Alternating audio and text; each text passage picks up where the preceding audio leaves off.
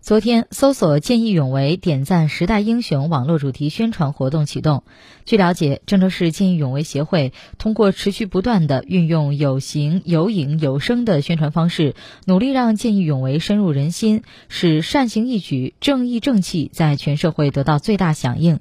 今年以来，各县市区协会结合自身实际，打造见义勇为主题公园、广场、长廊、游园二十四个，其中已建成两个，在建八个，计划建设中的有十四个。